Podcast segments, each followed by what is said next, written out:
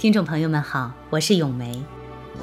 今天我想和大家分享的是宋代的佛教造像。五代十国的分裂局面结束以后，中国历史进入了宋朝与辽、西夏、金等政权先后对峙的时代。北宋统治者实行了一些开明的政策，使手工业和城市商业得到了长足的发展。当时北宋京城汴梁规模宏大，商铺众多，属于世界级的大都市。经济的繁荣使文化艺术也进入了一个新的发展阶段。宋代的文学、书法、绘画以及陶瓷工艺等艺术形式都取得了极高的成就。宋代的书法家、画家人才辈出，原来占据主流位置的道士画也开始。退居山水画、花鸟画之后，但是宋代的瓷器世界闻名，瓷制的佛教造像开始盛行。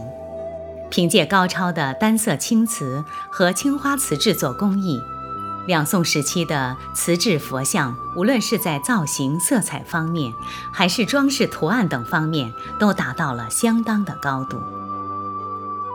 由于中国传统的理学行于宋代。所以人们的观念变得更加保守，封建意识也越来越浓厚，人们对于佛教的信仰也开始逐渐衰退。商业的繁荣和城市经济的兴起，使人们的社会意识变得更加现实，造像艺术也变得更加世俗化、大众化。人们对于佛教从最初的狂热崇拜，转为现实的信仰，因此。宋代的佛教造像淡化了以往的威严，在风格上变得更加写实性和世俗情趣。造像开始贴近普通人的生活，并且出现了中国人喜爱的观音和罗汉等造像。在造型特点上，宋代造像具有面部丰满圆润、五官端正、表情宁静的特点。有些造像甚至与那些信奉程朱理学的士大夫形象相类似。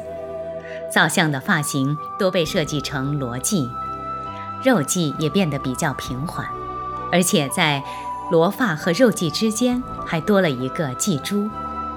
这种造型大约出现于晚唐时期，到宋代已经成了约定俗成的固定模式。宋代以后。历代佛像的发饰几乎都被设计成这种造型。